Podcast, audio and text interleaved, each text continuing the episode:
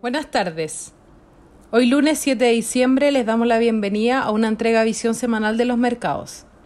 Los mercados globales mostraron rendimientos positivos en mercados desarrollados, siendo impulsados principalmente el avance registrado en el Reino Unido y en Estados Unidos. Del mismo modo, los mercados emergentes cierran la semana con retornos positivos, destacando la TAM. La bolsa local cierra positiva pero con un rendimiento en línea con sus pares de la región. Lo anterior se dio una semana positiva para los activos riesgosos, marcada por el mayor apetito por riesgo tras las noticias de vacunas, continuando con el sesgo visto durante noviembre. Mientras que en Estados Unidos, luego de una pausa tras las elecciones, esta semana vuelven las noticias respecto a un nuevo paquete de estímulos fiscales, generando expectación que podría materializarse antes de fin de año, contribuyendo más aún a la apreciación del dólar a nivel global. Para esta semana, los principales eventos económicos sobre los que se centrará la atención de los inversionistas incluyen el dato de inflación en Estados Unidos de noviembre, anticipándose un más 0,1%.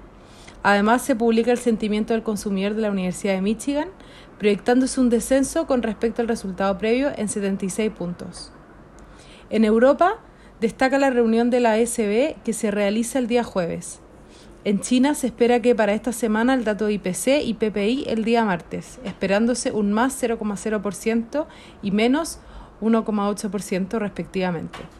Posteriormente se publicará la producción industrial y ventas minoristas, anticipándose un más 6,9% y más 5,0%. A nivel local, hoy se realizará la reunión de política monetaria con las estimaciones apuntando a una mantención de la TPM en 0,50%. Muchas gracias por habernos escuchado el día de hoy. Lo esperamos el lunes en una próxima edición.